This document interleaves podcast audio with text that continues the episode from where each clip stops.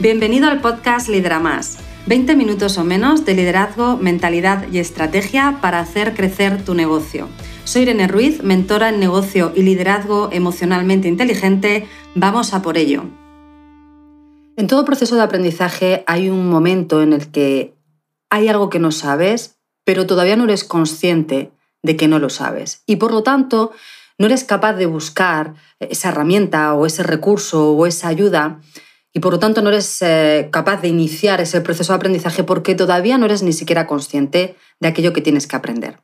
En el liderazgo esto nos pasa muy a menudo y es normal porque, como sabéis, cuando nosotros llegamos a liderar, nos encontramos con una serie de circunstancias que nunca antes habíamos vivido, que antes de vivirlas no somos capaces de imaginar que vamos a, poder eh, encontrarnos con esas situaciones de frente y que por lo tanto habría sido quizá muy difícil, si no decirte imposible, empezar a prepararte para algo que no sabes siquiera que te vas a tener que preparar. Es por esto por lo que la mayoría de los eh, propietarios de negocio cuando empiezan ese negocio, eh, pues lo hacen con esa gran ilusión, con eh, la visión de aquello que quieren conseguir, con una gran fe de que con el equipo van a llegar a hacer realidad esa visión y lo ven fácil. Y sin embargo, cuando empezamos a liderar, nos empezamos a encontrar con esas situaciones complicadas, complejas del día a día, que vienen derivadas de gestionar una convivencia laboral que como te digo, hasta que no las vives muchas veces no eres capaz ni de imaginarte qué puede llegar a, pasar y, y, qué situaciones vas a tener que llegar a gestionar. Pero es en ese momento cuando dices, ok, hay algo que no sé. Y es en este momento cuando pasamos a la siguiente etapa del aprendizaje, que es ahora soy consciente de que hay algo que no sé. ¿Sí? Es decir, que empezaba no siendo consciente de lo que no sé, no soy capaz ni de imaginármelo, y cuando ya lo vivo, paso a, bueno, ok, ahora sé lo que no sé. Y es en este momento cuando la mayoría de los eh, propietarios de negocio tocan con ese punto de humildad en el que se reconocen a sí mismos, tengo que aprender algo, tengo que aprender a liderar, tengo que aprender a comunicar, tengo que aprender a gestionar, tengo que aprender aquello que por ahora no estoy sabiendo poner en marcha eh, y lo estoy improvisando y no me está llegando eh, a los resultados que deseo o me está llevando esos resultados a costa de la salud, a costa del tiempo o a costa de mi vida personal, con lo cual no debe de ser este el camino, ¿vale? Llegado a este punto, es, eh, muchas veces lo que ocurre es que eh, el siguiente paso es empezar a aprender. Y entonces es cuando sé, pero sé de manera eh, principiante, ¿no? Sé en ese proceso en el que estoy adquiriendo el conocimiento, em, pero todavía no tengo la habilidad y por lo tanto soy torpe en ese aprendizaje. Y este es el, esta es la etapa del aprendizaje más complicada, la más incómoda, ¿vale? Es en la que estoy saliendo de mi zona de confort, de aquello que sé hacer, de aquello que eh, para mí es eh, ya conocido, fácil, fluido, para empezar a poner en marcha otras herramientas, recursos que son nuevos, que por lo tanto ni soy tan rápido, ni tengo todas las respuestas siempre de, de todas esas dudas que me van surgiendo. Me equivoco, aprendo de esos errores, pero cometo varios y cometo bastantes y tengo esa incomodidad de tener que afrontar el error, de tener que afrontar el sentir que no sé, ¿vale? Aquí es donde es importantísimo mantenernos. Aquí es donde es importantísimo ser conscientes de que esto, esta etapa de aprendizaje, es lo que va a hacer que cruces desde no tener ahora mismo los resultados que deseo a ese otro lado en el que ahora soy capaz de generar los resultados que deseo. Por lo tanto, merece la pena la constancia, merece la pena gestionar esa inquietud del aprendizaje, ser, como digo, constante, tener esa determinación de que lo vas a conseguir y desarrollar esa habilidad. Pero claro, esa inquietud muchas veces nos hace querer volver a esa zona más de confort en la que mejor no hago nada nuevo y sigo haciendo lo de siempre o sigo haciendo aquello que parece mucho más fácil porque me saca mucho menos de lo conocido.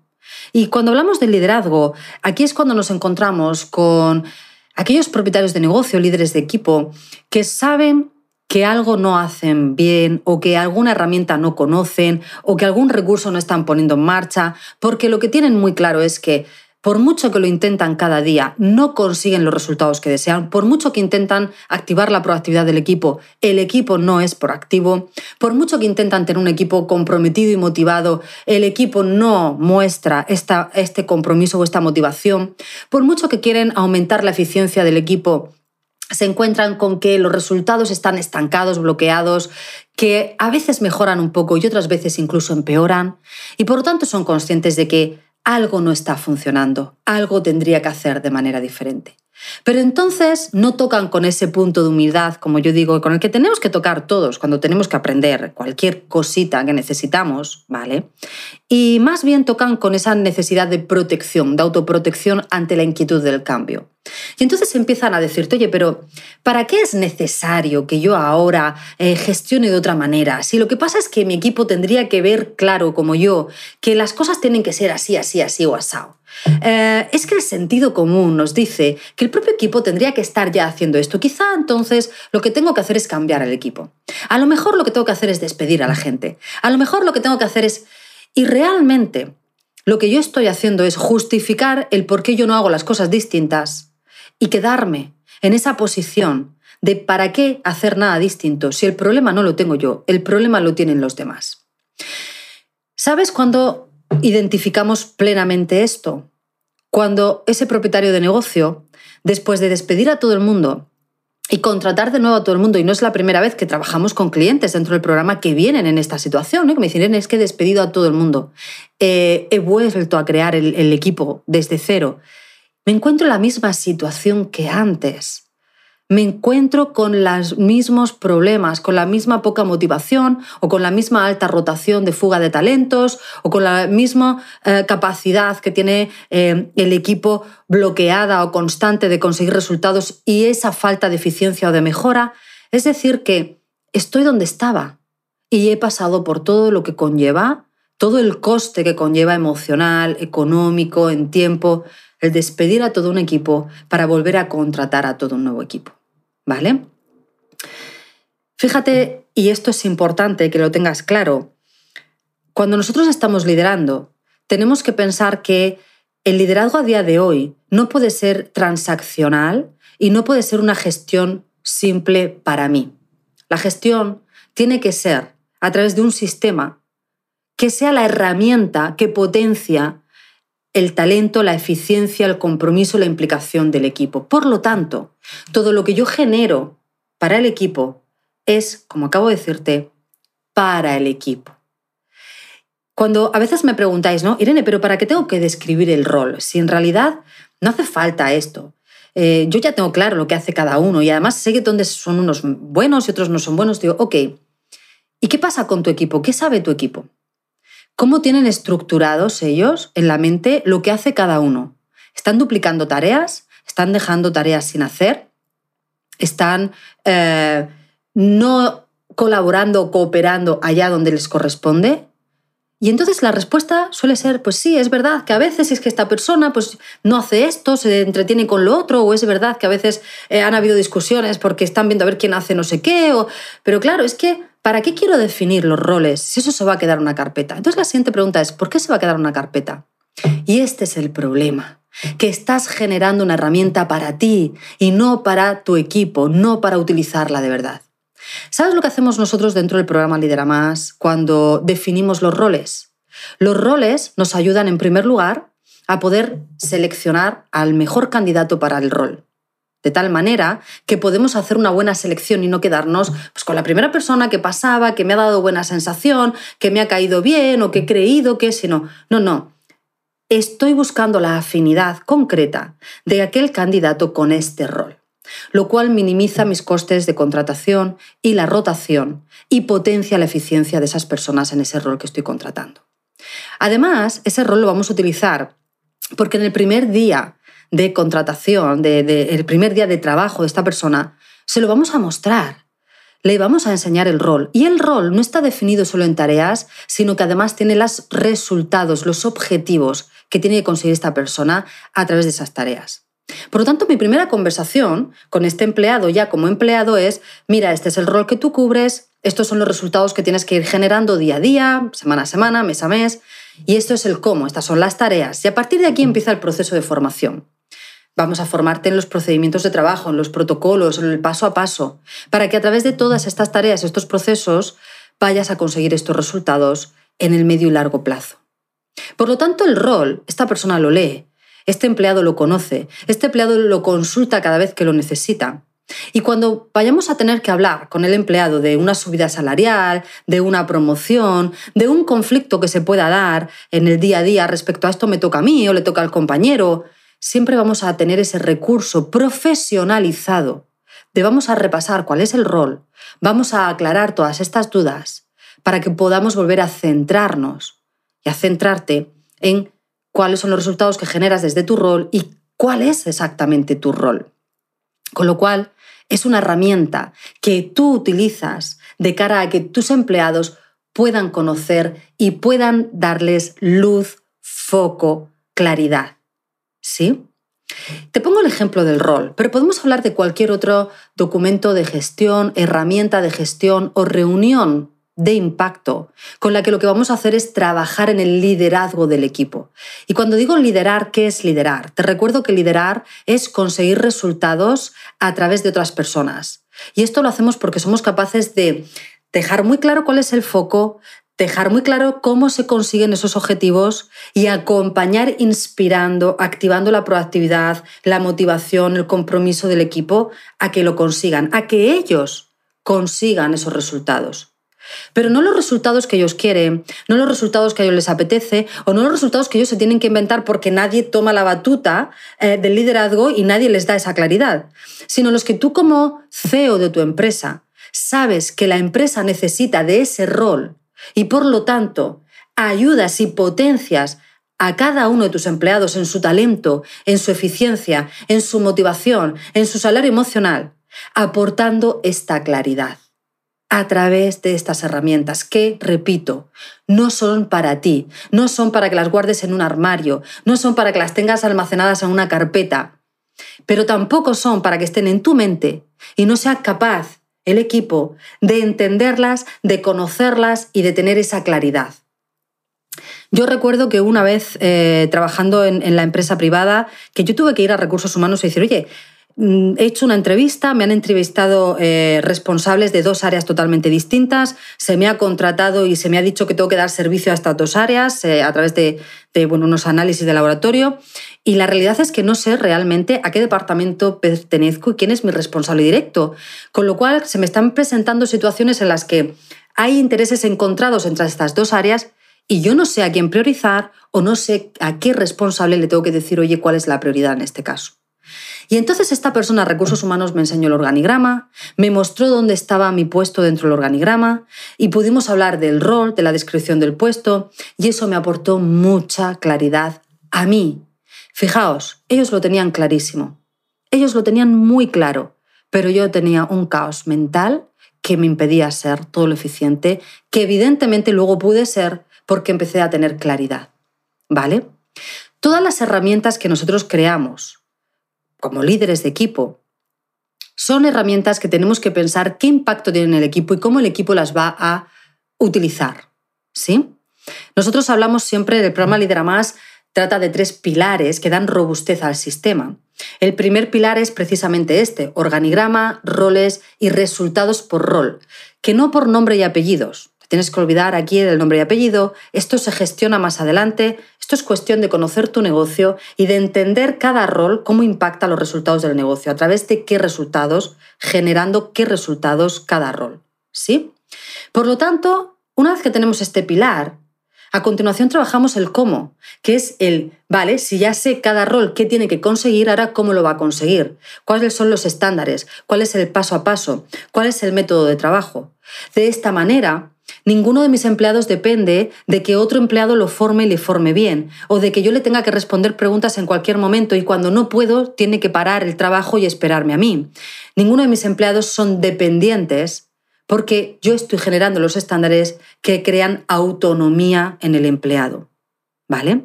Y esto hace que mi sistema sea muy robusto. Esto hace que mi sistema no dependa de ningún empleado concreto, pero a la vez que cualquier empleado que entra a mi sistema pueda utilizarlo como herramienta para potenciar su talento y su eficiencia.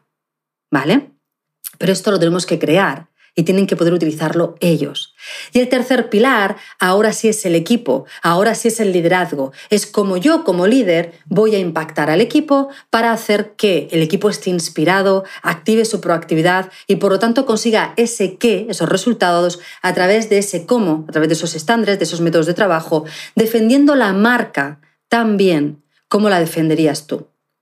Esto es lo que hace que cuando tú entras a un negocio, eh, pienses, mira, me da igual qué persona me atienda, porque es que todos lo hacen igual de bien, con el mismo nivel de calidad. Saben todos responderte a las preguntas, darte la información, eh, poner en marcha el protocolo, el proceso.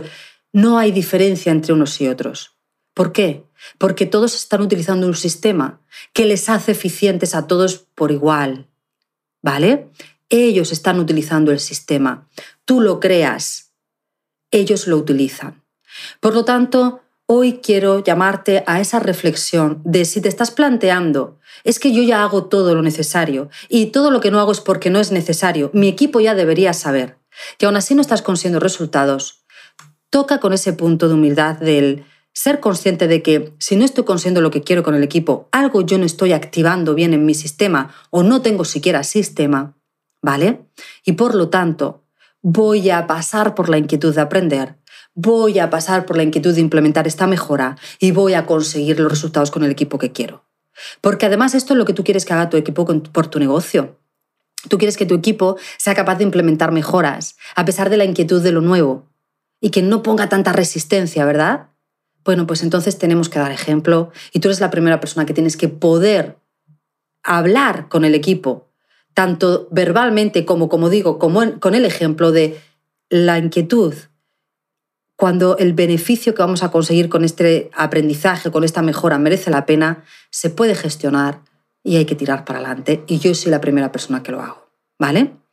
Por lo tanto, todo lo que generas en la gestión, quiero que sepas que en tu sistema de liderazgo es para tu equipo es porque tu equipo lo va a utilizar para tener claridad, tu equipo lo va a utilizar para saber sus objetivos, tu equipo lo va a utilizar para tener un estándar, para que todos, por lo tanto, puedan dar ese servicio y representar a la marca de la misma manera y que tu cliente ni lo note, porque es el sistema que tu equipo utiliza para potenciar su eficiencia y su eh, talento. Y tú, en tu tercer pilar, vas a utilizar tres herramientas. ¿Vale? El sistema siempre tiene tres pilares, tres herramientas. Las herramientas que te van a permitir hacer que el sistema tenga un impacto eficiente, de tal manera que tu equipo sea eficiente gracias a ese sistema. Pero evidentemente, por muy bien que yo prepare los tres pilares, si luego mi comunicación es escasa, o soy un líder ausente, o soy un líder que consiente, la gestión está muy bien preparada, pero yo no lo estoy sabiendo poner en marcha. El vehículo para poner en marcha estos tres pilares y que funcionen va a ser la comunicación, esa comunicación va a ser cada vez más eficiente si soy capaz de definir perfiles y potenciar los talentos en base a los perfiles, por lo tanto también mejoraré la convivencia. Y además, yo seré capaz de crear una mejora continua si yo desarrollo esa mentalidad de crecimiento. Estas son tus tres herramientas, las tres herramientas clave. Luego, vas a necesitar, como digo, tres pilares, el qué, el cómo y el acompañamiento del liderazgo el equipo, y vas a necesitar tres herramientas para que esto funcione. Comunicación eficiente, cómo te comunicas tú. Y cuando digo cómo te comunicas tú, no es, todos son bromas, eh, todo es muy cercano. Bueno, en el equilibrio está la virtud. A veces hay que ser firmes, a veces hay que ser serios, pero siempre respetuosos y siempre constructivos. Y para eso tenemos herramientas de comunicación que nos permite hacerlo. Por lo tanto, la comunicación los perfiles, la heterogeneidad del equipo está ahí en el día a día. Si tú no sabes liderar la heterogeneidad, sueles generar caos, sueles generar comunicación ineficiente, desigualdades y esto es lo que rompe el salario emocional. Por lo tanto, perfiles. Y en tercer lugar, la mentalidad de crecimiento para la mejora continua, que es lo que va a hacer que puedas establecer una cultura de mejora continua en tu equipo y por lo tanto tu equipo pueda ser proactivo y autónomo creando resultados a través de los cambios y del tiempo. ¿Sí? Te invito a que puedas observar qué funciona en tu liderazgo y qué no, con total transparencia hacia ti, con cero juicios y con esa humildad de decir, ok, lo que no sé, lo aprendo, no tengo que reinventar la rueda. Lo que ya está inventado, sencillamente voy, lo cojo y lo utilizo y avanzo, y avanzo. Y doy ejemplo a mi equipo de lo que es avanzar a pesar de que tenga que ser con cambios, con aprendizajes nuevos y con incertidumbre o inquietud que viene de ese cambio. ¿Sí? Vamos a por ello. Ya sabes que todo esto lo trabajamos dentro del programa Lidera Más. Reserva una sesión de valoración con nosotras y te decimos cómo podemos ayudarte. Hey, gracias por ser un oyente del podcast Lidera Más. Tengo una pregunta para ti. ¿Ya estás suscrito al podcast para no perderte ningún episodio? Suscríbete de esta forma cada semana disfrutarás de la estrategia y tips que te van a ayudar a conseguir tus objetivos y la vida que sueñas. Y si conoces a algún amigo al que le encantaría escuchar este programa, compártelo con ellos. Te estaré muy, muy agradecida. Así me vas a ayudar a ayudar a mucha más gente. Muchas gracias.